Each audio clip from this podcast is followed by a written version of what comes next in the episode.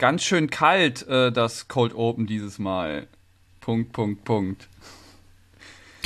Dann der nächste Satz fängt wieder klein an. Äh, nicht nur, weil wir schon lange nicht mehr gepodcastet haben, Julian, sondern uns erstmal warm laufen müssen. Zwinker-Smiley. Ich liebe, dass du die Punkte mitgenannt hast. So gut. Dies ist eine, eine Vorlesung. Hallo und herzlich willkommen zu Folge 1111 der kleinen Schwester des großen Vorlesungspodcasts. Unser Thema heute ist eine Reise in die Vergangenheit und zwar mit der Archäologie. Wir erklären unser Konzept nicht mehr, denn wenn ihr unser Konzept nicht kennt, dann hört ihr unseren wunderbaren Channel-Trailer, den ihr da findet, wo ihr diesen Podcast gefunden habt. Und wenn ich sage wir, dann meine ich mich, Julian und meinen wunderbaren, unerreichten, einzigartigen Podcast-Kollegen Daniel. Daniel, sag Hallo. Hallo, ich bin der Daniel. Hallo. Wir sind aber heute nicht alleine. Wir haben uns einen wunderbaren Gast geholt, denn alleine könnten wir gar nicht über Archäologie reden, denn ich persönlich weiß nichts davon. Wir haben den Eneko dabei. Eneko, herzlich willkommen. Hallo. Freut mich, dass ich hier sein darf. Ja, natürlich. Wir, wir haben dich gerne hier. Ähm, wir haben drei Fragen für dich, um, um damit die Leute dich so ein bisschen äh, kennenlernen. Keine schwierigen, keine Angst. Ähm, wer bist du? Ist die erste. Ich bin Eneko Mauritz. Mauritz, nicht Moritz. Mauritz. Gut. Vorstellungen mit vollem Namen sind immer seriös. Sehr gut. ähm, willst, willst du noch was zu dir sagen? Irgendwie, was ist deine Lieblingsfarbe zum Beispiel? Oh, ich habe immer als Kind immer gelb gemocht, aber irgendwann habe ich dann so gemerkt, dass gelb eigentlich ein bisschen, naja, nicht wirklich schön ist. Aber irgendwie habe ich das Gefühl, gelb ist die Farbe der Archäologen, oder? Ich wollte ich wollt gerade das Gleiche sagen. Es überhaupt, also was, jetzt, jetzt müsst ihr das aber mal erklären. Ja, Erde. Ja, aber so, so, so gelb und vergilbt, Ja. das klingt schon wie gelb. Und es ist dann, äh, ein vergilbtes Gelb ist, Was habt ihr denn für Assoziationen? hä, ein vergilbtes Gelb ist so ein Ocker und äh, Archäologie Ja. ist alles Ocker, weil man Ja. gräbt so im Sand und so. Das passt doch total gut. Naja, naja. Wir, Naja, alles, alles so zwischen grün, braun, gelb so. Also die ganzen Erdfarben oder wie? Das sind für mich Archäologenfarben. ja, unser Punkt ist, dein Pfad war vorbestimmt, wenn du gelb möchtest. Ja, deswegen, ja, maybe, vielleicht. Jetzt ist ja gerade die, die, Exposed. Ich, ich habe ja meine, nee, ich habe ja meine Lieblingsfarbe geändert. Also ob das jetzt, ob ich jetzt noch so gut zur Archäologie passe, weiß ich jetzt gar nicht mehr. ja, du kommst ja jetzt nicht mehr raus. Ja. Jetzt studierst du es. Okay, deine neue Lieblingsfarbe veröffentlichen wir dann exklusiv über unseren Twitter-Account. Also schaut da mal vorbei, Leute. Ähm, genau, gehen wir mal über zur nächsten Frage. Ähm, was studierst du und warum überhaupt? Ich, Wegen gelb. ja, wegen Geld, nee. wegen Geld, nein, kein Geld. Das wäre das, wär das falsche Studienfach dafür. Nee, ich studiere Geschichte und Archäologie. Geschichte ist bei mir im Hauptfach und Archäologien studiere ich im Nebenfach. Da ist die Unterscheidung wichtig. Archäologien, denn wir haben in Mainz, ähm, ich glaube, fünf Fächer gerade, wo man sich halt archäologisch betätigen könnte. Soll ich die einmal für euch einmal aufzählen oder habt ihr die danach direkt vergessen? Wenn du die parat hast, hause raus. Also, wir haben die klassische Archäologie, wir haben die christliche Archäologie und die byzantinische Kunstgeschichte. Das ist einfach. Wir haben die Vor- und Frühgeschichte, wir haben die vorderasiatische Archäologie und wir haben die biblische Archäologie. Das sind die fünf, die man in Mainz studieren kann. Und da ich das im Beifach mache, äh, habe ich mir drei davon aussuchen müssen. Das wären, beziehungsweise zwei davon wirklich ausgesucht. Das war bei mir dann die christliche Archäologie, byzantinische Kunstgeschichte und die Vor- und Frühgeschichte. Und genau, Ja, ich habe sie direkt vergessen. Ja. Du hast recht. Nice, sehr, sehr gut. ja. Nö, also ich finde das, schon- ich find das, schon- ich find das schon eine Leistung, die so aus dem Stegreif aufzählen zu können. Ja, also halt vermutlich nicht, wenn man sieht. da studiert, aber. Ja. Ist schon ein Skill, ja. Okay. Ähm, also du hast den Test schon mal bestanden. Und da zielt auch die nächste Frage drauf ab. Äh, warum hältst du dich denn für einen Experten? Weil ich äh, viel gelesen habe und äh, viel dazu gearbeitet habe.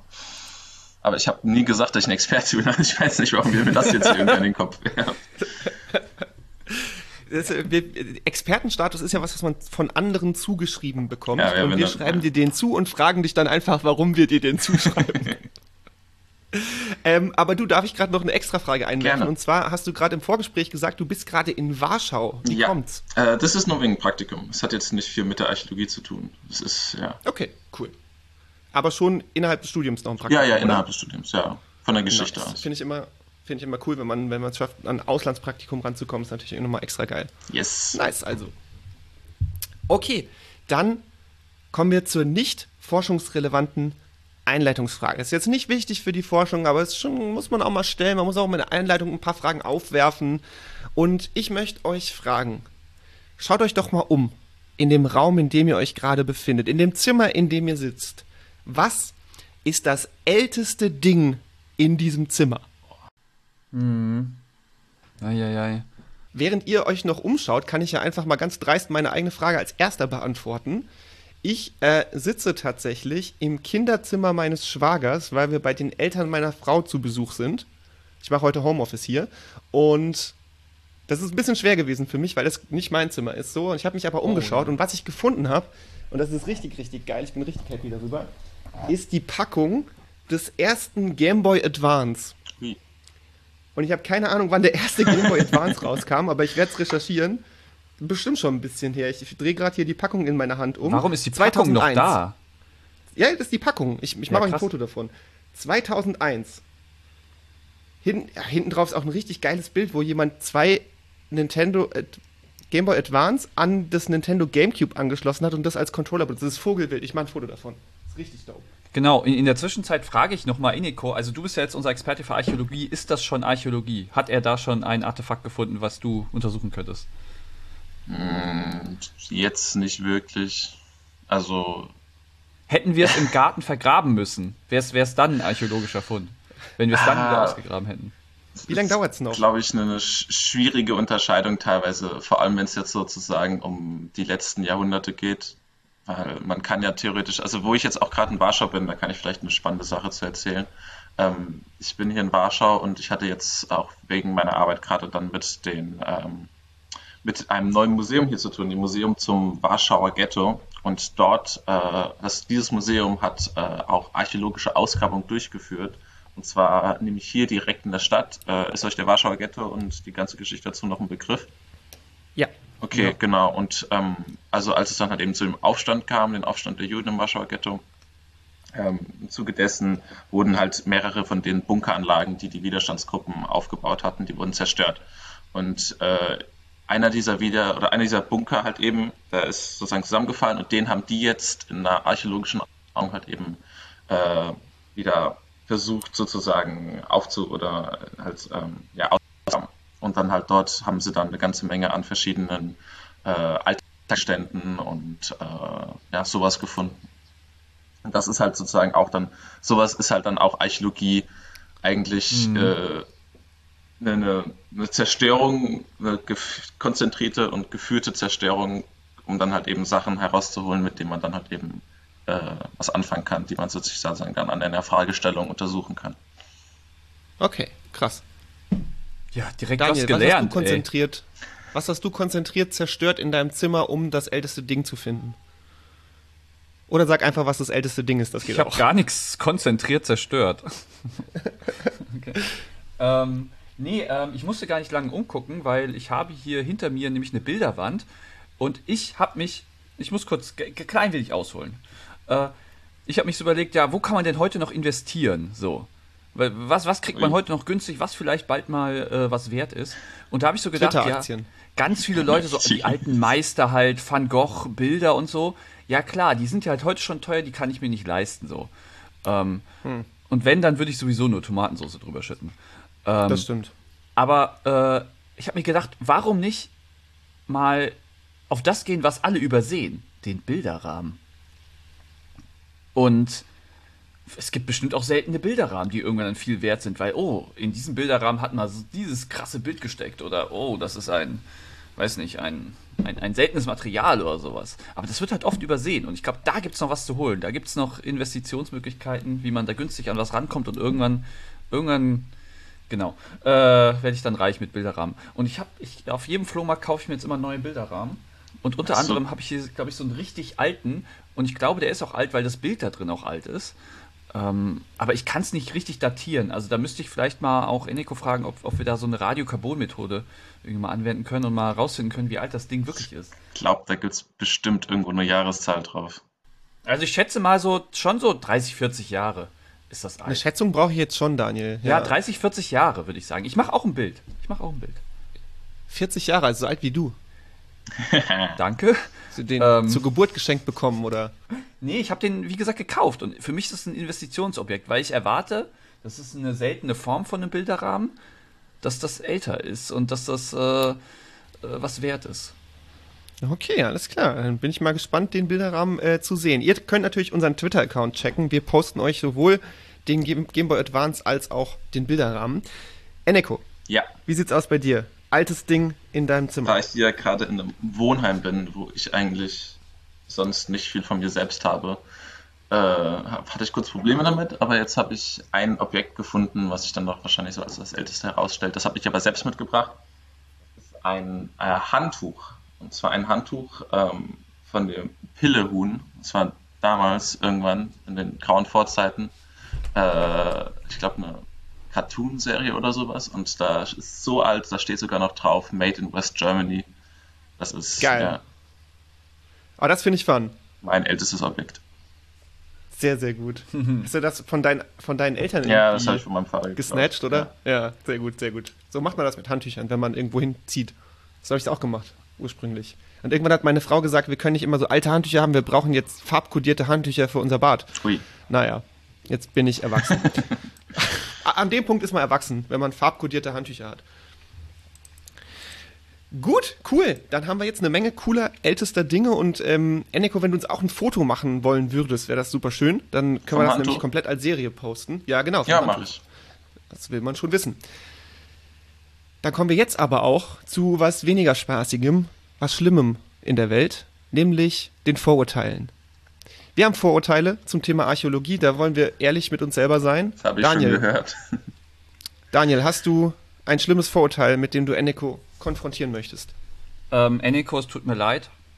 Ich halte nicht viel von Archäologie. Deswegen.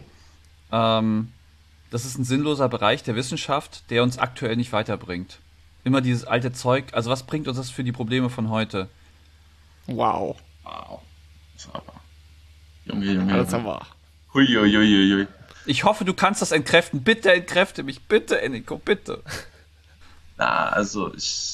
Das ist auch irgendwie das, was ich bei Geschichte dann immer wieder erklären muss. Warum soll man jetzt sozusagen in die Zeit zurückgucken, um dann für heute irgendwas zu machen? Und weiß nicht, zum einen ist es, finde ich, gibt es viele Erkenntnisse, ein großer Erkenntnisgewinn da, wenn man sozusagen einmal sich anschaut, wie die äh, Menschheit bzw. die einzelnen Gruppen, wie die schon mal was gemacht haben, ob die vielleicht schon mal ähnliche Sachen gemacht haben zu heute, ob es da Verbindungen gibt, die man herstellen kann. Zum anderen finde ich, ist es aber auch einfach ein Erkenntnisgewinn an sich. Es ist irgendwie wichtig, weiß nicht, für, für alle Menschen ist es wichtig, äh, vor allem nicht nur für Menschen, sondern für, ja doch, für ganze Staaten wird es irgendwann wichtig, woher man kommt und was man da so für Narrative hinsetzt und äh, dass diese Narrative auch manchmal falsch sein können und dass diese Narrative auch manchmal sehr viel Schaden anrichten können und äh, dafür braucht es gute Geschichts- und Archäologiewissenschaft, um dem was entgegenzusetzen. Also 100 Prozent, bin ich ganz, ganz bei dir.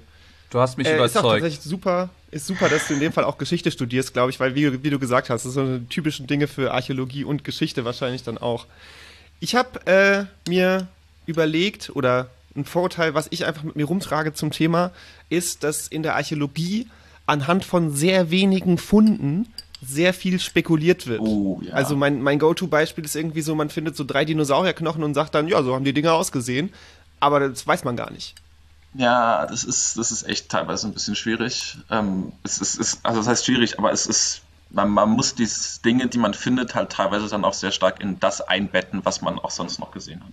Also wenn es jetzt zum Beispiel, weiß nicht, irgendeine, ein paar Keramikscherben halt eben sind, so an sich alleine sagen die halt nicht viel aus, beziehungsweise, und da muss, da muss man aber sozusagen dazu nehmen, wo habe ich die gefunden, wie habe ich die gefunden, wo gibt es Vergleichsobjekte, wo wurde schon mal auf, woanders auf der Welt was ähnliches halt untersucht. Und das ist sozusagen das, was, was die wirklich zur Archäologie dann auch gehört, den, den, ähm, den gesamten Kontext halt irgendwie mit zu beachten. Weil ohne den Ja. kann man halt, jed- egal, und dann, wie gesagt, dann ist es halt echt so, dann findest du drei Keramikscherben und dann äh, kannst du daran, was weiß ich, für eine Geschichte erzählen, aber der, der, der Kontext fehlt dann halt eben. True. Ähm, ich finde, alles Spannende, das ist mein nächstes äh, Vorurteil, alles Spannende wurde schon ausgegraben. Also da, da gibt es einfach nichts mehr in der Archäologie. Ja, wenn man halt eben sozusagen, muss man gucken, wo man Interessen dran hat oder sowas. Also jetzt letztens, ich habe es gerade vor drei Tagen gesehen, wurden, ich glaube, in der im Norden von, von Rom wieder irgendwie 26 etruskische Statuen, Bronzestatuen ausgepackt, von denen man halt eigentlich keine mehr erwartet hat und von denen man gedacht hat, man hätte jetzt alle gefunden. Plus irgendwie, was weiß ich, irgendeine Tausenderzahl an Gold- und Silbermünzen und sowas. Also, wenn man ein Interesse an den Sachen hat, die kann man immer noch finden, aber es ist, ich meine, in Mainz allein, wir kommen ja irgendwie alle aus Mainz, da muss man ja eigentlich nur irgendwo mal ein paar Bauarbeiten anstellen und man findet direkt wieder irgendwas, was da im Boden herumfliegt und so. Also die, die. Oh, da habe ich ein Bonusvorurteil. Bonusvorurteil. Ja, in Mainz kann man nicht bauen, dann kommen immer gleich die Archäologen und nerven. Ja. ja, also kein, das ist, ist, kein Vorurteil. Was heißt nerven? Ist also es wahr. hält auf. Was hier hält auf. Muss halt sein. Ja, ja. Muss, genau, muss sein. Also ich, ich habe auch ein bisschen äh, bei der Landesarchäologie Mainz gearbeitet. Das sind die, die halt eben genauso was machen. Und dann war halt irgendwo ein Neubaugebiet, äh, irgendwo Steinbockenheim oder sowas. Und dann, dann hieß es halt, war, war, wollten die natürlich da bauen und dann war aber okay, nee, jetzt müssen erstmal die Archäologen ran und die brauchen halt ihre Zeit, das sind nicht so viele. Und dann haben wir da halt eben verbracht, äh, weiß nicht, ich habe da jetzt irgendwie so zwei Monate verbracht und haben dann halt eben dort äh, eisenzeitliche ähm, Müll, äh, Müllgräben, beziehungsweise ja, Müll, Müll ausgegraben, den die damals weggeschmissen haben. Und das ist halt, ja, das, das frisst immer viel Zeit. Und dann noch schlimmer wird es, wenn es irgendwas Spannendes gefunden wird, weil dann alles nochmal viel länger dauert. Das entkräftet, glaube ich, auch schon mein, mein zweites und letztes Vorurteil zum Thema, aber ich trage es euch trotzdem noch kurz vor. Ähm, meins ist dafür echt kein gutes Beispiel, aber ich habe äh, das Vorurteil, dass man als Archäologe die ganze Zeit frustriert ist, weil man mit einem ganz kleinen Pinsel tagelang Staub wegpinselt von ganz kleinen Dingen und dann feststellt, ah, war doch nichts, hab nichts gefunden. Wenn man, wenn man schon den Pinsel auspackt, dann ist man sich eigentlich sicher, dass da jetzt was Besonderes drunter ist. Also den, Ach so, okay. Ja, ja, weil den, den Pinsel habe ich jetzt zum Beispiel aus, oder den habe ich mal gehabt. Normalerweise ist die archäologische Arbeit meistens verknüpft mit Schaufeln und Spitzhacken. Pinsel habe ich zum Beispiel gehabt, da war ich in Sizilien für zwei Monate und habe dort auf einer Ausgrabung mitgemacht und das war halt eben dann dort, äh, wenn man dann angefangen hat, Knochen bzw. menschliche Knochen rauszuholen, dann zu versuchen, dass die halt irgendwie an einem Stück bleiben, erhalten bleiben und äh, genau, das war dann sozusagen die Pinselarbeit, aber normalerweise ist es meistens Schaufel und ähm, Spitzhacke. Ja, Spitzhacke. Weißt ja. du, was mir gerade auffällt, Julian? Man sagt hier immer, äh, Geografen reisen so viel, also wir beide in unserem Fach. Aber ich habe das Gefühl, die Archäologen reisen noch viel mehr. Ich, ich habe das Gefühl, schon so viel erzählt, macht hier richtig Enrico. gute Werbung für, für den Job. So, ist richtig geil, kommt richtig viel rum, ja. findet was, ist schon cool. Also das stimmt auf jeden Fall. Irgendwie, dass das, das Rumkommen ist so noch so was am meisten oder was noch ziemlich viel Spaß macht. Also man weiß nicht, in der Archäologie bei uns man jetzt zum Beispiel, wir haben irgendwie viel Kooperation auch mit in Israel selbst, wenn man da irgendwie mal hin möchte, in halt Griechenland, wenn es jetzt um die christliche Archäologie und sowas geht. Und dann hat man auch natürlich halt in Rom und äh, also da, da kommt man auf jeden Fall schon mit rum. Okay. Mach dich gefasst auf mein letztes Vorurteil. Ähm, und es ist tatsächlich schon öfters gefallen. Ich habe es im Vorgespräch gesagt. Äh, Julian hat es gerade eben auch erwähnt. Ähm, man hat halt so ein paar Sachen, halt wirklich Vorurteile über Archäologie. Archäologie ist halt einfach nur Ägypten, Dinosaurier und Neandertalerknochen. Das ist das, das Vorurteil. Das ist das Vorurteil. Es gibt, das ist, das sind halt die Themen und ja, der Rest ist so ein bisschen egal oder ja, wird gar nicht wahrgenommen. Dass, dass, die Deutschen eigentlich fast nur irgendwie meistens sehr sau viel in Italien und sowas machen und halt in Vorderasien. Ich weiß gar nicht so, ob wir, weiß nicht, also ich weiß von meiner Uni, also von der JGU, dass die gerade auch nicht viel in irgendwie Ägypten macht.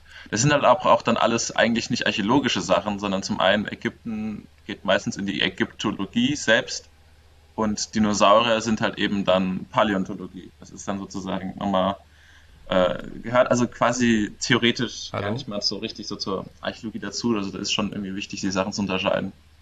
Aber weiß nicht, wenn man halt, wenn man das so will, dann kann man natürlich dann auch sozusagen sich nur für Dinosaurier und sowas interessieren, aber das ist, Archäologie ist halt, weiß nicht, wie Geschichte, auch einfach alles, was man sozusagen, wenn man da genug Forschungsinteresse dran hat. Also die, die, weiß nicht, für mich zum Beispiel, ich habe nie irgendwelche Dinosaurier ausgegraben und ich habe auch noch nie irgendwas mit Ägypten zu tun gehabt. Und das kann man, glaube ich, auch, kann ich von vielen Archäologen sagen oder Archäologinnen, das da äh, wahrscheinlich auch so bleiben wird und die nie irgendwie viel damit zu tun haben werden. Also ich weiß nicht, das kommt halt ganz bekannt, wo der die Interessen, die eigenen bestehen. Das ist doch mal sauber widerlegt, indem man sagt, sorry, sind andere Disziplinen. Sehr, sehr gut. Schön. Dann lasst uns doch mal gucken auf das, was tatsächlich in der Archäologie passiert oder äh, in Ennekos Studium im Speziellen passiert ist. Die Hausarbeit, Hausarbeit war es, ne? Ja. über die wir heute reden wollen. Daniel, hast du ein paar Grundlagen für uns vorbereitet? Du bist der Mann fürs Grunde. Okay. Ähm, Grundlage.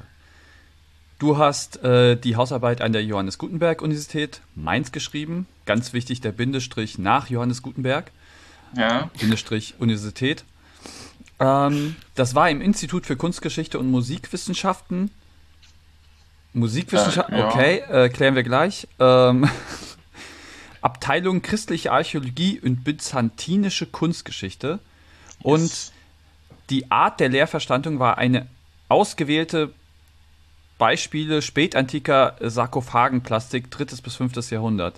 Sounds oddly specific und irgendwie nicht nach einer Art. Also ich hätte da irgendwie jetzt da Vorlesungen oder Seminar oder Praktikum oder sowas. Und äh, Das das, Ganze mir ist eher nach einem Thema, was da jemand reingeschrieben Vergangenes hat die Sommersemester. Ja ich habe die am 30. 2022. September Ähm, abgegeben. und du hast es ganz frisch im Sommersemester 2022.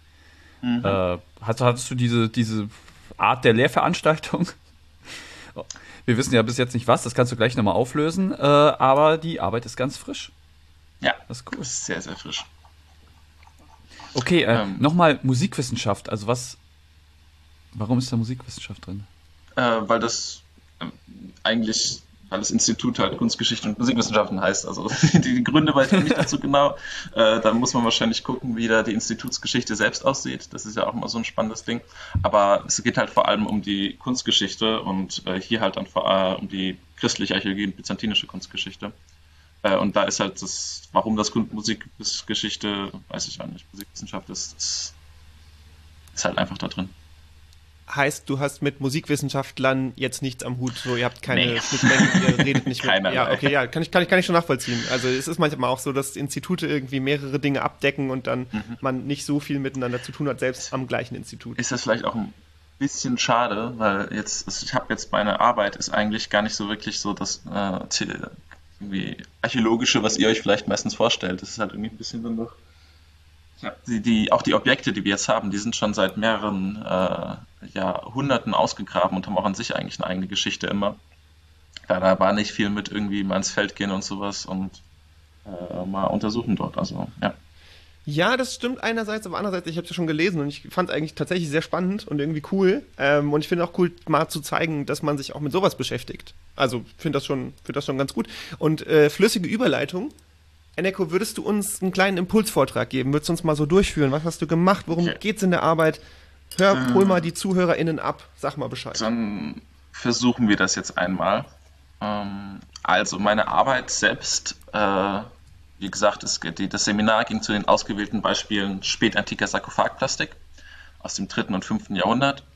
Ähm, ich weiß jetzt nicht, wo ich dann anfangen soll. Also so spätantik, drittes, fünftes Jahrhundert, das war Rom, aber schon die, die Narrative sind immer so, ja, da war Rom im Abstieg begriffen und sowas.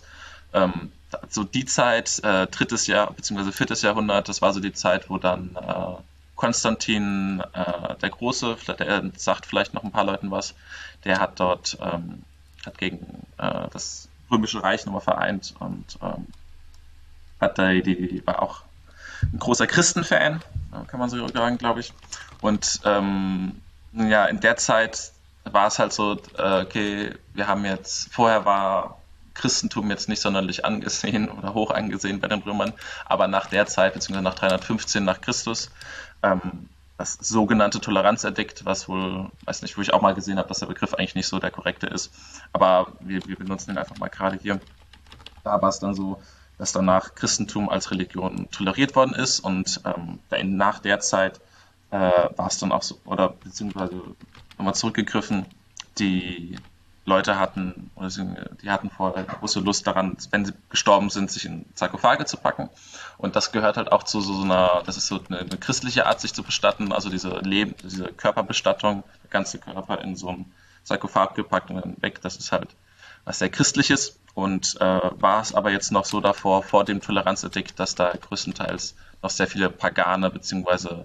Ähm, andere Symboliken auf diesen Sarkophagen drauf war. Sozusagen, die hatten eine Frontseite und dort wurde dann ähm, Symbole und äh, Motive und sowas reingehauen, um dann halt sich selbst durch den äh, so sein Weiterleben, sein, sein Endleben dann zu gestalten.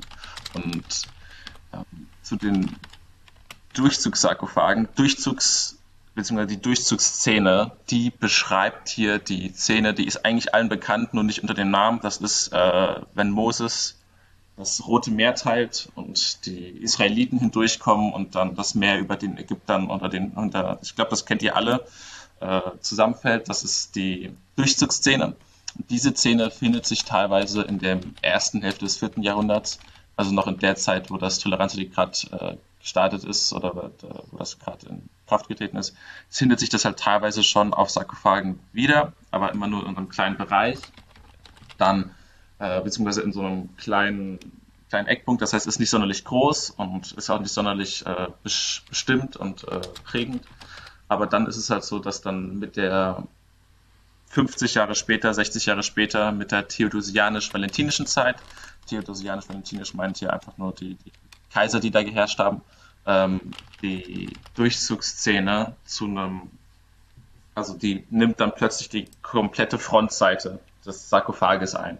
Das heißt, die gesamte Frontseite ist eingenommen und äh, gliedert sich immer in verschiedene, sozusagen, es ist eine chronologische Reihenfolge, die da passiert. Mit links kommen die äh, Ägypter raus, in der Mitte werden sie sozusagen von den Wassermassen erfasst und sterben alle und rechts sieht man die Israeliten, wie sie weiter nach äh, ins gelobte Land gehen. Und diese, dass sozusagen die Durchzugsszene plötzlich dann auf dem gesamten Frontseite zu sehen ist und warum das so ist und welche Motive dahinter stecken, da haben ein paar Forscher, äh, Wissenschaftler, Wissenschaftlerinnen schon zu geforscht und haben unterschiedliche Ideen gehabt und äh, ich habe diese Ideen mir einmal angeschaut und habe die nochmal in eine neue, ich habe die nochmal mir neu angeschaut und nochmal neu be be bewertet und guckt, was sich sozusagen dann in letzter Zeit getan hat und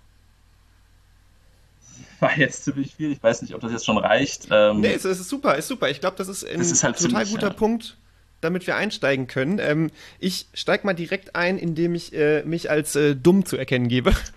Ich habe deine Überschrift gelesen und wenn man irgendwie, ne, ich bin nicht im, im, im, Thema und wenn man so eine Überschrift liest, dann, dann denkt man sich irgendwie was. Und ich dachte zu, zuerst, bevor ich angefangen habe, das wirklich zu lesen, Durchzugssarkophag bedeutet, das ist ein Sarkophag und der wird durch die der ist irgendwie schick geschmückt und der wird durch die Welt getragen, damit alle Leute sehen können, was da drauf gemalt ist. Ich dachte so, das ist es, dass es so Sargträger gibt und die tragen den so und machen vielleicht diesen Dance dazu. Mhm. Und dann können alle gucken, was da krasses draufgemalt ist, so als politische Botschaft. Ich habe das erste Assoziation, die ich hatte, als ich mir das angeschaut habe, das Thema hatte, war, dass ich mir irgendwie gedacht, ich habe die ganze Zeit an irgendwie offene Fenster und Türen und Durchzug gedacht. Und Ja, hey, ja. warum? Geil. das, ist, das ist da die Verknüpfung irgendwie. Also ich Das Ding ist- Da hat jemand, da hat jemand in der Pyramide einfach ein Fenster offen gelassen. Ja, ja, so. Ja. Durchzugssarkophag. Das Ding ist, ich habe dann angefangen, die Arbeit zu lesen und habe dann gedacht, ah, nee, klar, ja, die sind nicht damit durch die Welt gezogen, sondern auf den Särgen, Sarkophagen, da zieht sich so ein Motiv durch. Das ist durchgezogen. Und als ich dann das Bild gesehen habe, als ich das eben im Vorgespräch gegoogelt habe, dachte ich, ja, gibt total Sinn. Das ist durchgezogen von links nach rechts. Die ziehen das durch. Das Bild, gut. Und, und jetzt in deinem Vortrag habe ich erst kapiert, dass Durchzug ein Motiv ist und Ja. auf diese, ich habe, ich meine, ich habe kapiert, dass es in deiner Arbeit öfter mal um Moses und Co. geht. Aber jetzt habe ich erst verstanden, dass das der Name von diesem, von diesem Bild ist, dass das feststeht. Oh Mann. Ja, ich, ich, ich muss auch zugeben, das war einer der großen Kritikpunkte, was heißt großen Kritikpunkte, die Kritikpunkte, die ich von meiner Dozentin zu der Arbeit gehört habe, dass ich auch selbst keine Bilder ans Ende gepackt habe, was, glaube ich, bei dem Thema eigentlich ziemlich nötig gewesen wäre, sich mal so ein bisschen zu sehen, wie das überhaupt aussieht. Also das ist schon mal, ja. Das hätte, das hätte mir jetzt nicht geholfen, aber äh, weil ich habe ja bei dem Bild noch gedacht, ja, ja, das zieht sich durch, das zieht sich durch. Durchgezogenes Motiv, nice. Aber nee, cool. Also umso besser, dass ich das jetzt besser verstanden habe. Ich habe noch eine sehr grundsätzliche Frage und ich ähm, weiß nicht, ob das vielleicht fehl am Platz ist, aber ich wollte wissen, gibt es einen Unterschied zwischen Sarg und Sarkophag? Oder ist das nur ein Mhm. geilerer Also, Weg, das zu Ich sagen? glaube, Sarkophag an sich beschreibt doch das Material meistens mit. Also ich glaube, Sarkophage sind halt meistens dann entweder aus Stein oder Marmor oder irgendwie irgendeinem anderen äh, Material halt eben geschlagen. Also irgendwie, und ich glaube, Sarg kann man auch halt aus Holz und sowas sein. Ich, das hätte ich jetzt Ja, ja, gedacht, jeden das war jetzt meine erste Verknüpfung, aber Ja, ob ja. das so genau stimmt, das müssten dann entweder gerade jemand Schade, nachschauen ich- oder ja. Ich hatte gehofft, dass ich, wenn es auf meine Beerdigung hingeht, immer so von Sarkophag reden kann, einfach wegen Coolness. Aber Stein kann ich mir nicht leisten, das lasse ich dann lieber. Stein kannst du nicht Ist leisten das so viel? Ja, es, äh, Wer weiß, ob- ob es noch so viele Bäume Bestattungen gibt. sind super teuer. in Zukunft. da müssen wir wieder auf Stein zurückgreifen. Ja, okay, ey, da sind wir jetzt schon voll deep drin. Aber ich habe noch mal so eine, so eine grundlegende Sache, bevor wir jetzt richtig, richtig, richtig einsteigen in Gerne. die einzelnen Seiten und was wir da so cooles, spannendes gesehen haben. Äh, eine Side Note: Mir ist das auch aufgefallen mit dem Bild und ich habe es auch hingeschrieben. Das heißt, äh, mir ist das, also ich hätte auch gerne Bilder gehabt. Ha- Habt ihr so eine Ähm, Korrektur gemacht? Wart ihr mit dem Rotstift unterwegs und habt euch die Ja, ja, angeschaut? also es ist so viel rot. Nee, eigentlich ist bei mir alles grün, wenn ich es gut fand und rot, wenn ich es schlecht fand und gelb, wenn es neutral ist. das ist mein Farbschema. Also, Nein. Wir, wir, machen uns, wir machen uns so Notizen in, in, Ja. unser, in unser Notepad ne, zu den Arbeiten. Und ich kann ja mal sagen, was Daniel zu dem Thema geschrieben hat, weil ich es einfach sehr würdig finde, es herauszuheben. Daniel hat Bullet Point, ein Bild wäre nett. ja, das stimmt. Ja, das So stimmt. geil.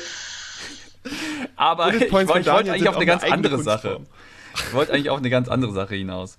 Ähm, genau, historische äh, und teilweise halt auch archäologische Funde werden ja immer im Englischen jetzt mit AC oder BC, äh, BC also äh, After Christ and Before Christ, irgendwie zeitlich zugeordnet. Und da, also ich frage mich immer, warum ist das so? Ja, das ist wahrscheinlich auch wegen der westlichen Welt, weil wir es halt alles geprägt haben und so, weil das halt auch ein wichtiges, entscheidendes Ereignis war. Ähm, und deshalb ist das halt so. Aber ich glaube, wir, wir, wir sollten das ändern.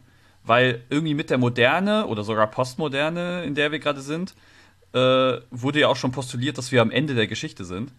Ähm, und jetzt muss man halt neue Marker finden irgendwie. Ähm, und ich habe das halt mit Corona gemacht. Und ich würde jetzt vorschlagen, dass wir so als neues Ereignis, wo wir sagen, was davor stattgefunden hat, was danach gefunden hat, wir nehmen einfach BC für Before Corona und AC für After Corona. Und das sollten wir jetzt alle so machen, weil ich finde, das ist Voll die sinnvoll. gute Idee und das wird absolut niemanden verwirren. Ja. Das ist ja super, Daniel. Ja, aber ist doch, eine, also es- man, man muss es einfach mal neu definieren. Das ist schon so alt, weißt du, 2000 Das- Jahre. Vielleicht sollten wir mal was Neues machen.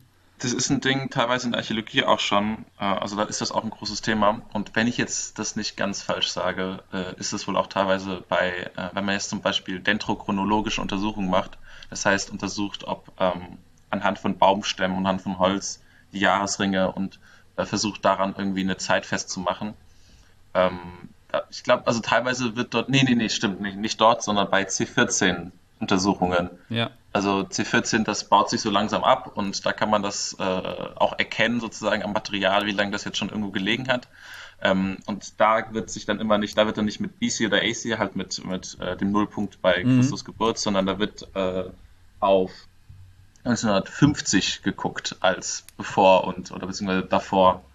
Äh, und dann wird sozusagen so gedacht, okay, das war jetzt 3000 Jahre davor und das wäre dann sozusagen 1000 Jahre vor Christus. Und da wird halt sozusagen dann nochmal 1950 als äh, neuer, als, als äh, Maßstab. Maßstab gewählt, Ja. genau.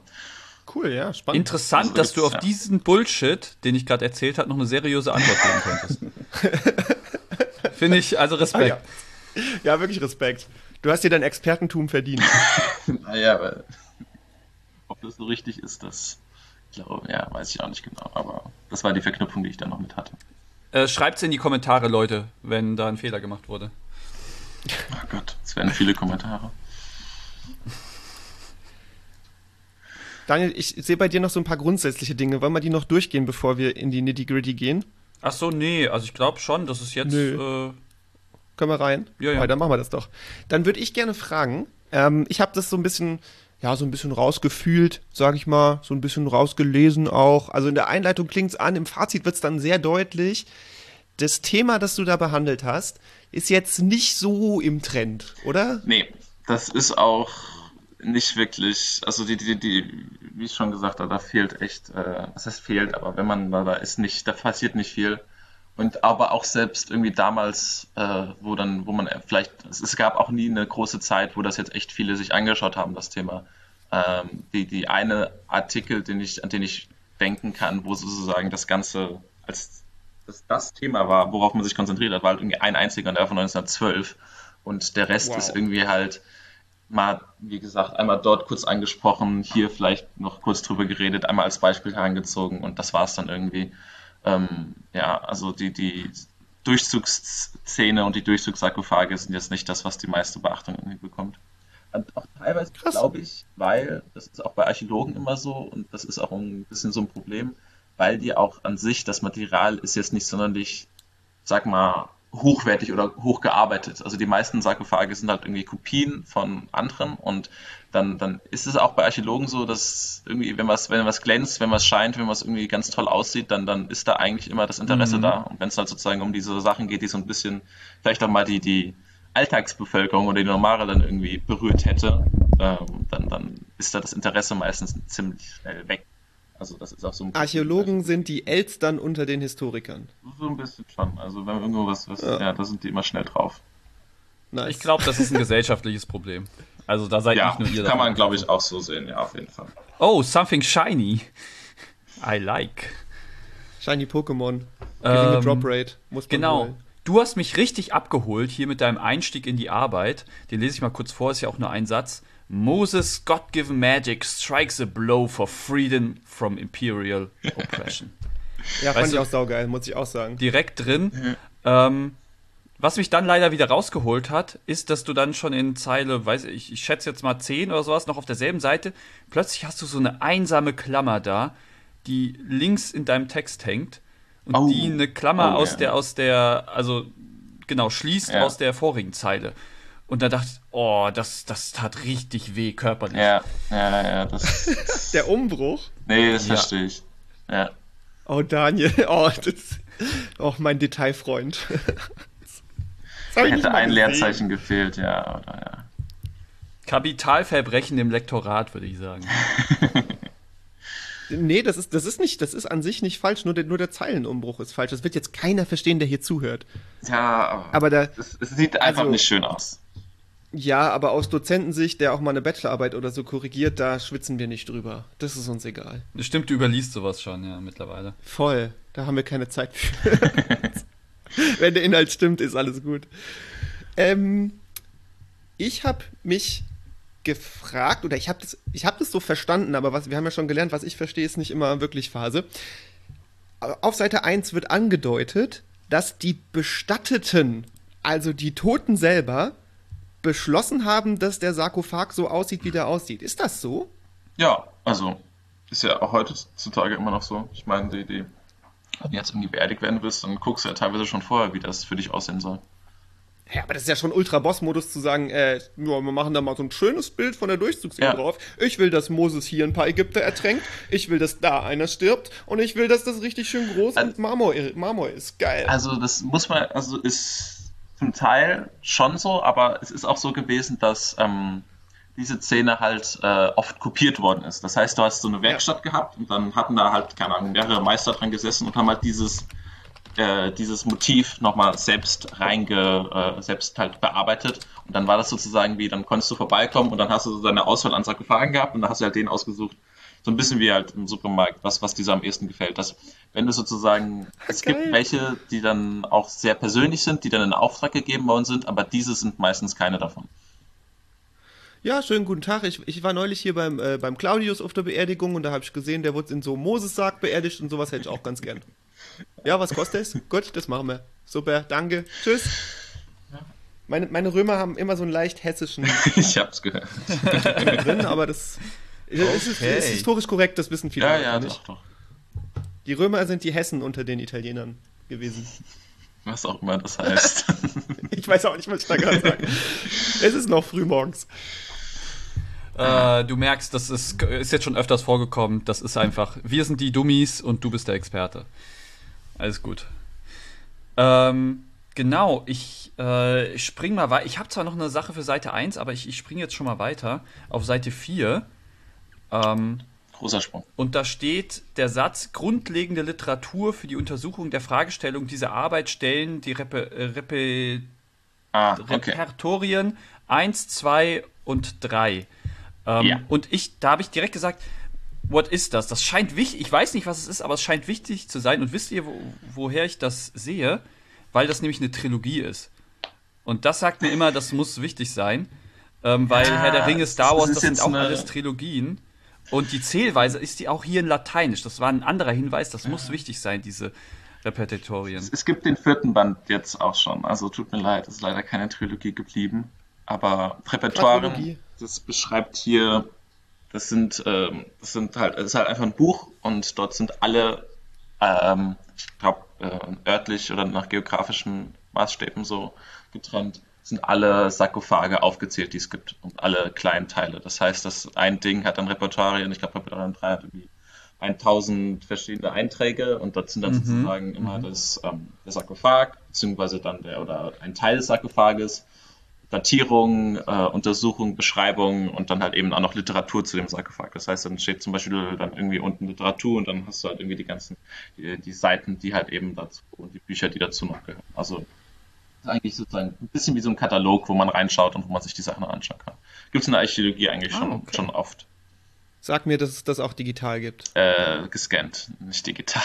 Oh Gott. es wäre so viel einfacher, das einfach digital zu machen. Ja, aber die Sachen Ja. sind von, ich weiß nicht, die Repertorien, die sind vor 40 Jahren oder sowas sind die herausgekommen. Also das wäre, wie gesagt, das habe ich auch, ich glaube, in meinem Fazit irgendwie angesprochen. Es wäre eigentlich mal an der Zeit, das irgendwie ein bisschen vielleicht auch, ja, anders zu gestalten. Und digital wäre das eigentlich echt eine super Sache. Aber, ne. Ja, dann könnte man richtig suchen. ja, und dann könnte man Schlagworte suchen und könnte man irgendwie, und, Genau, ja, so Sachen. Ja, das wäre gut. Naja. Vielleicht eines Tages. Genau, aber die Frage ist, ist Teil 4 besser als die Trilogie oder schlechter? Das, das, das ist der Start ich, von ich, einer doch, neuen ich, ich hätte es Trilogie. mir, ich hätte es mir gewünscht. Ich hätte es mir echt gewünscht, weil teilweise hatte ich halt Sarkophage, die dann in Repertorium 4 waren, aber die halt zu dem Zeitpunkt irgendwie noch nicht. Also, es, es war ein bisschen blöd, weil dann irgendwie manche äh, Bücher haben dann halt sozusagen schon, äh, die haben dann über manche Artikel, manche Werke, die haben dann über Sarkophage geredet, die dann später in Repertorium 4 waren, aber die zu dem Zeitpunkt noch nicht in Repertorium 4 waren. Und deswegen haben die dann immer für die Beschreibung drei verschiedene ähm, andere, äh, an- drei verschiedene andere Arbeiten angegeben, wo die da halt eben auch Ah, nochmal okay. eigens nummeriert sind. Und das war halt immer sehr anstrengend, durch diese Nummerierung und diese verschiedenen Aufzählungen durchzublicken, weil du dann echt Das für einen. Sarkophag vier verschiedene Wer hieß dann bei der, ich weiß nicht mal, wie sie heißt, aber bei der Rizadi hieß die irgendwie, ist das Nummer 42, bei dem anderen ist es A2 und bei dem letzten ist es dann irgendwie dritte Ding F oder sowas gewesen und dann da irgendwie durchzusteigen war sehr anstrengend. Und das hat dann, hätte sich dann mit dem, wenn die alle ihre Arbeiten ein bisschen nach hinten verschoben hätten, wo dann das Repertoire 4 draus wäre, das hätte uns alles ein bisschen einfacher gemacht. Aber, Okay. Um den äh, ZuhörerInnen mal so, einen- so einen Eindruck zu geben, auch was für Dinge, auf was für Dinge ihr da so achtet oder was auch behandelt wird, ist mir aufgefallen, ähm, auf Seite 3 und ich glaube auch auf den Folgeseiten war das immer wieder Thema. Da wurde dann drüber gesprochen, was für eine Art Bart der Pharao trägt. Ah, Beziehungsweise ja. ich erinnere mich auch noch an eine, an eine äh, Erläuterung, da war ein Pharao ohne Bart. Ja, Könnt das ist mir auch aufgefallen. Ja. Skandal. Ohne Bart wurde der dargestellt. Ja, das, Was ist da los? Das- Style Counts? das, das gehört halt auch dazu, weil, also es ist zum einen spielt es eine Rolle, weil ähm, dieses ohne Bart war halt wichtig, weil der Rest eigentlich immer mit Bart dargestellt war und wenn sozusagen irgendwas Ja. davon ab, wenn irgendwas anders ist als die Norm, dann ist es erstmal, okay, warum? Was, was ist da passiert? Dann müssen wir erstmal gucken, okay, was, warum ist das so, wel, welche hinter, da muss ja irgendwie ein Gedankenprozess gewesen sein, okay, warum machen wir das jetzt hier ohne? Und, aber der Bart spielt halt auch eine Rolle für die, äh, für das, was ich in meiner Arbeit dann ja auch untersucht habe, für die Bewertung und für die Motive, die denen zugeschrieben werden. Und da hatten die beiden, die ich, mit denen ich dann vor allem gearbeitet habe, Becker und Matthews, die hatten unterschiedliche Meinungen dazu, was dieser Bart halt eben dann auch zu sagen hat. Und äh, wofür der sozusagen entstehen könnte. Und jetzt muss ich aber nochmal in meinen Kopf gehen. Wenn ich es jetzt nicht ganzlich falsch sage, war es so, dass Matthews gesagt hat, dass der Pharao mit dem Bart für die römischen Kaiser vor Konstantin steht, weil das dort wohl Mode gewesen ist. nach Konstantin hatten Mhm. alle römischen Kaiser kein Bad mehr, aber davor hatten sie noch. Deswegen steht der Pharao für diese römischen Kaiser. Das war die, ähm, deswegen war das auch in dem Zusammenhang halt wichtig. Und genau das finde ich so geil, in, in solchen Details sich dann zu überlegen, was repräsentiert das, ne? Und dann auch irgendwie eine sinnige Antwort zu finden. Ja. Oder zumindest eine sinnige Interpretation, sagen wir mal. Ob das jetzt 100% die richtige Antwort ist, ist natürlich schwer zu sagen, aber ich das schon, fand das super spannend. Nee, das ist auch das, was mir auch am meisten Spaß dann so gemacht hat, in diese Mini-Details dann zu gehen und sich dann so darin teilweise ja, ein bisschen zu verlieren, aber dann auch da viel drüber äh, in Erfahrung zu bringen. Ja. Ja, ja, ja. Okay, ähm, auf Seite 2 ähm, erwähnst, du, erwähnst du plötzlich Gallien. Und das ist natürlich bei allen Leuten, äh, denken dann sofort an Asterix und Obelix und diese Geschichte von diesem widerspenstigen Dorf und so. Aber jetzt mal Hand auf Herz, Bruder. Äh, gab es die, gab es die wirklich? Also gibt es da irgendein, irgend, irgendwas, irgendein Dorf, was vielleicht so ähnlich gehandelt hat? Also klar, Asterix und Obelix, die gab es nicht, aber Also ich bin jetzt auch nicht der größte Experte zu den Galliern, aber soweit ich das noch habe, beschreibt das halt dann vor allem, damit sind meistens diese Banden an Ja. kleinen Dörfern gemeint, die halt eben dann wohl immer wieder über die römische Grenze rüberkamen und dann Leute ausgeraubt haben und genervt haben und geplündert, vergewaltigt und die ganzen Sachen gemacht haben. Und ich glaube, da, daher kommt vielleicht so ein bisschen dieses, aber ob dieses, dieses Widerstands, den Mythos, aber ob die wirklich, das weiß ich nicht. Deswegen ist der Daniel einfach mein Lieblingsmensch auf der Welt. Der liest in so einer, in so einer Arbeit, die um was komplett anderes geht, liest er ein Wort und dann, dann sagt er, ja, da frage ich mal unseren Gast, ob Zaubertränke echt sind. so geil, Daniel. Gibt es dazu. Forschung? ob Zaubertrank echt ist. Gab es den wirklich, Äh, den großen Zaubertrank, in den Obelix gefallen ist? Äh, Dazu gibt's, dazu gibt's schon Forschung, aber die ist komplett veraltet. Das ist alles äh, Forschung von BC, also before Corona. und deswegen würde ich die nicht considern. okay. Ja. ähm, ich kenne aber noch jemanden, der äh, verrückte Ansätze hat, um Fragen zu stellen oder Interpretationen zu liefern. Und das ist der gute Herr Matthews, Ja. um den es in der Arbeit ja, wie wir schon gesagt haben, auch viel geht. Ähm, und es gab so einen ganz interessanten Punkt auf, auf Seite 8. Ich springe jetzt mal ein bisschen äh, weiter nach hinten. Ähm, da steht im Prinzip in deiner Arbeit, dass Matthews in den 90ern mal so ein bisschen was anderes probiert hat, als der Forschungsstand war, mal so eine neue Deutung, eine andere Interpretation zu liefern. Und ähm, die anderen WissenschaftlerInnen, die fanden das gelinde gesagt scheiße. Wörtlich steht in deiner Arbeit, dass, dass er, damit ist Matthews gemeint, mit seinem Versuch, die christliche Kunst gänzlich neu zu interpretieren, der Ansicht seiner Forschungskollegen nach gescheitert ist. Ja, Weit, weiter geht's mit, äh, da, dass du das nicht so sehr considerst, äh, was die anderen jetzt gedacht haben. Äh, ist klar, ne? Ich will jetzt nicht entkontextualisieren, aber ich finde das auch total geil. Ne? Das ist auch einfach, wie Wissenschaft funktioniert. Da kommt einer her und denkt sich, ich versuche, wir haben jetzt hier jahrelang den gleichen Quatsch gemacht, und das bringt uns nicht weiter, ich probiere mal was Neues und dann alle so, nein. Ja, das, das, das hat mir auch irgendwie, weiß nicht, das, ich, ich finde das immer sehr spannend und äh, sehr lustig auch teilweise anzusehen, wenn sich Wissenschaftler unter, oder Wissenschaftlerinnen untereinander in so Fußnoten meistens, in der Geschichtswissenschaft, in der Archäologie ist es meistens über die Fußnoten, gegenseitig Ja. sozusagen den, den, okay, der hat eigentlich keine Ahnung und was auch immer der erzählt Ja, hat, ist ja, ja. vollkommener Bullshit. Und das halt so in die Fußnoten packen, das, das macht mir immer auch sehr Spaß. Aber ja, das, das war halt hier auch so, dass eigentlich fast alle Rezensionen irgendwie, die ich zu ihm gefunden habe, alle so nee, der, der hat viel Bullshit erzählt.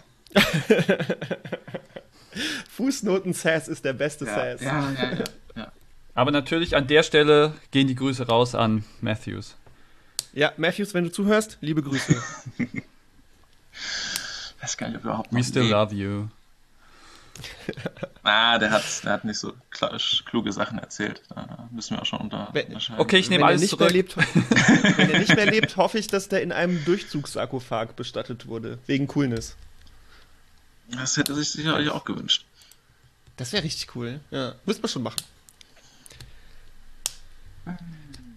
Daniel, ich würde sagen, reduziere dich auf einen Punkt. Ja, wir wollen ich weiter. weiß. Wir müssen langsam zum Schluss Einen Punkt, kommen. krieg, einen Punkt gebe ich dir noch. Ich mache ich mach den letzten Satz der Arbeit. Okay. Ist das ein guter Abschluss oder willst du noch was davor sagen, Julian? Letzter Satz der Arbeit ist ein guter Abschluss. Ähm, darüber hinaus, ich lese ihn jetzt vor, darüber hinaus wäre eine Vereinheitlichung der Kategorisierung aller frühchristlichen Sarkophage ein begrüßenswertes Unterfangen, da das Nachsuchen und Vergleichen zwischen den vielen Werken viel Zeit kostet. Also TLDR, bitte räumt mal ordentlich auf, ihr faulen Wissenschaftler. Und ist das dein Mittelfinger in Richtung Archäologie? Was heißt Ist das jetzt ein großes, ich bin jetzt weg und hier, Nein. du schmeißt Hätte hinter das dir die eine Tür Fußnote zu. Gemusst. Es war, also dazu muss man noch sagen, dass der letzte Satz äh, eigentlich um, ich glaube, 21 Uhr am Tag der Abgabe geschrieben worden ist und das sozusagen so mein letzter, okay, jetzt äh, fuck it, jetzt könnt ihr mal. Da sind Gefühle drin. Geil. Ja, das war so ein bisschen so, okay, jetzt endlich vorbei. Ich hab's geschafft. Das hat ja auch so Nee, finde ich schon einen validen Punkt. Ich finde, das kann man auch sagen. Also, Ja.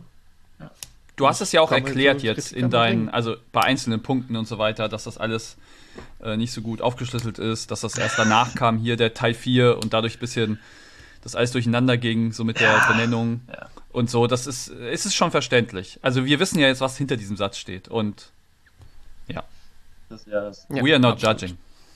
judging. Wir haben noch mehr Sätze, hinter denen was steht. Bevor wir den Arbeit, das Arbeitskapitel unseres Podcasts so ein bisschen schließen, haben wir noch was mitgebracht, was uns beiden jeweils besonders ins Auge gefallen ist, und zwar das Zitat der Arbeit. Das hat immer so ein bisschen Gewicht. Das muss man, ja. Sag ich mal, pastoral vortragen und dementsprechend, dementsprechend versuche ich mich da jetzt reinzufinden. Auf Seite 6, in der Beschreibung von einer dieser Szenen auf dem Durchzugssarkophag, Mhm. hat Eneko die wunderschöne Zeile zu Papier gebracht. Eine Meerespersonifikation unter dem Pharao lässt aus einem Gefäß das Wasser des Roten Meeres fließen, in dem das Heer in der nächsten Szene ertrinkt. I love it. Es hat so eine, das hat so eine Energie, das hat so eine Power, das hat so ein, wir ertränken ein paar Ägypter. Die, die sind auch grässlich. Diese, wenn man sich diese Durchzugssarkophage genauer anschaut, das ist ja auch immer ziemlich, ziemlich, teilweise ziemlich brutal, wie die dann alle übereinander und untereinander und äh, die Pferde mit, noch mit dabei und der Wagen kaputt, kopfüber, die da in diesen Ja, Meeresfluten zugrunde gehen. Das habe ich tatsächlich so ein bisschen gefühlt, als ich das gelesen habe. Wirklich so, ne, hier und jetzt, jetzt wird's hier fucking ernst. Ja. Ähm, das ist, äh, mag ich richtig gerne. Und ich, ich finde einfach eine Meeres, Meerespersonifikation geil. Also ein Mensch, der das Meer darstellt. Ja, oder das das ist, in, ein, in Menschenform dargestelltes Meer oder wie auch immer man sagen will. Aber das finde ich schon, das, das, das, hat, das macht so Kopfkino. Das ist richtig cool. das ist immer, meistens ist es so ein, so ein Mann gewesen, der dann irgendwie da so ganz entspannt eigentlich immer liegt und dann halt eben neben ihm so eine Vase ist, wo halt irgendwie das ganze Wasser dann rauskommt und diese alle miteinander dann in ihre Untiefen und ihr Elend äh, zieht und so. Casually killing millions. Mhm. geil. Aber es ist doch nur das Meer, es ist einfach eine Naturgewalt. Ja, Ja, Daniel. Ich habe ein Zitat von äh, Seite 9 und man kann das halt richtig bitchig lesen und das werde ich jetzt auch mal versuchen äh, zu machen. Also vielleicht auch mit dieser berühmten Hermine-Stimme ähm, aus dem ersten Film, wo sie sagt, das heißt Leviosa. Leviosa. Genau, so müsst ihr euch das vorstellen. Ich versuch's mal. Ähm, die Reduzierung auf zwei Einzelpersonen ergibt sich schon deswegen nicht, weil der Pharao im Text nie auf eine Stufe mit Moses gestellt wird.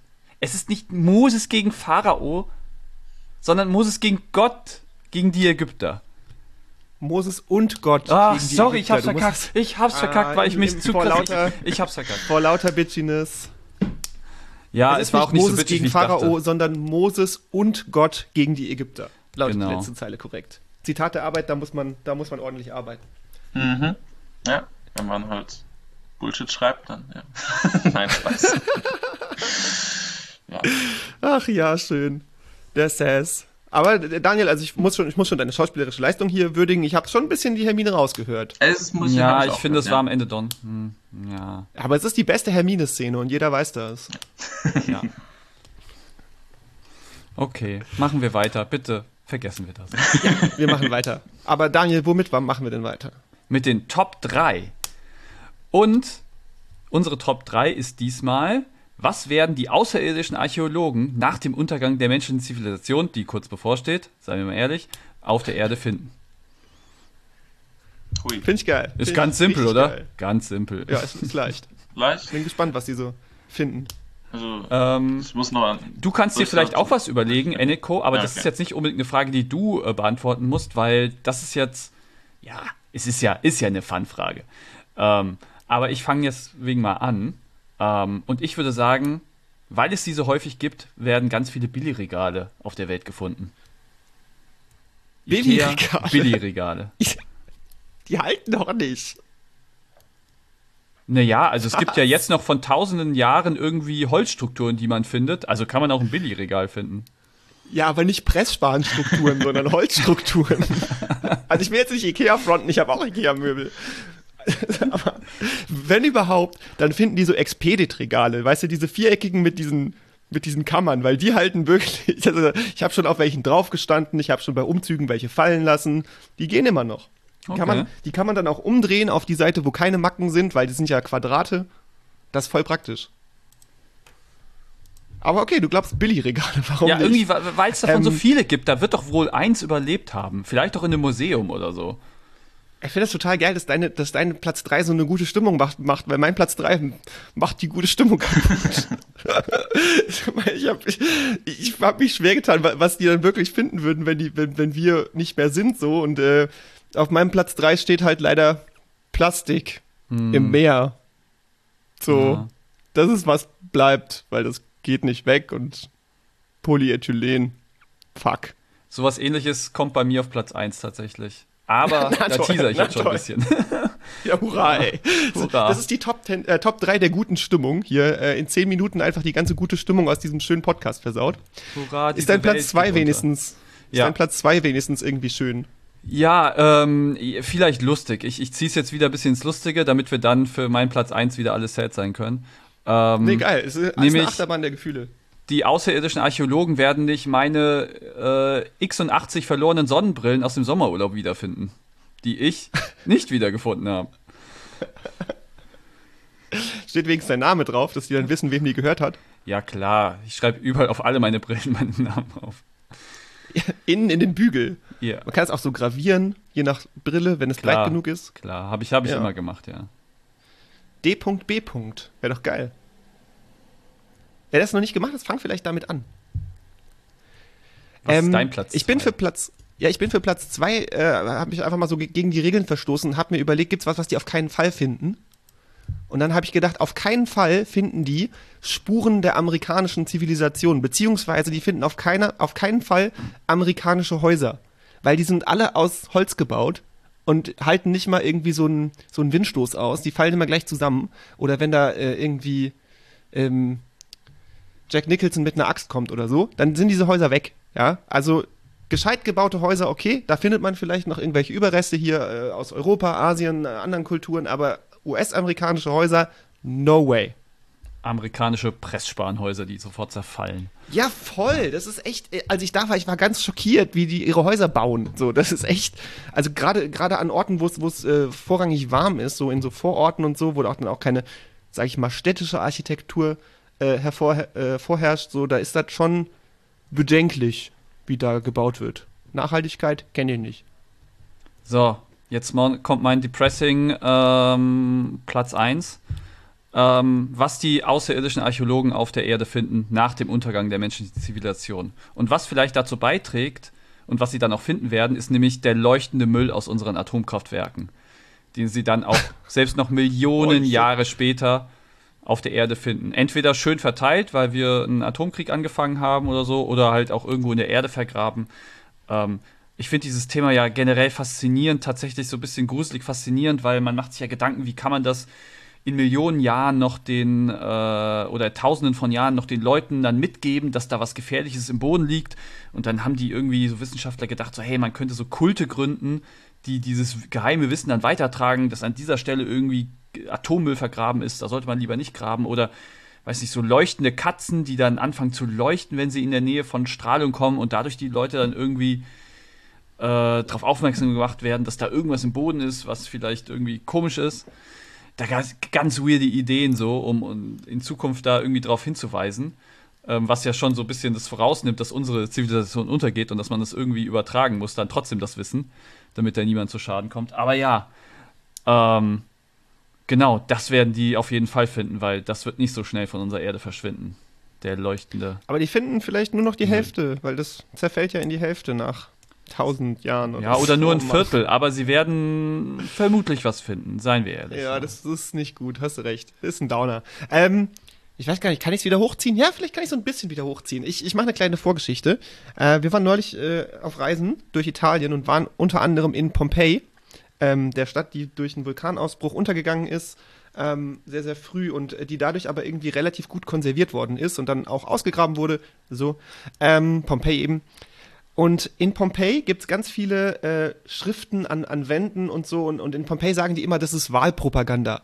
Die sagen nicht Wahlkampfplakat oder so, die nennen das immer direkt Propaganda, was bei mir gleich so ein Gefühl ausgelöst hat. Aber die haben immer gesagt, ah, hier ist Wahlpropaganda und da hängt Wahlpropaganda und der hier hat an seiner Bäckereiwand immer Wahlpropaganda gehabt und so. Und dann habe ich mir gedacht, okay, wenn jetzt die äh, außerirdischen Archäologen kommen und die finden irgendwas von uns, äh, was könnten die finden, wo die dann denken, oh, das war was voll krass Wichtiges, vielleicht sogar irgendwie Wahlkampfkram, aber es ist es überhaupt nicht, weil die den Kontext nicht haben. Ne? Und dann dachte ich, so Fanartikel und Merchandise.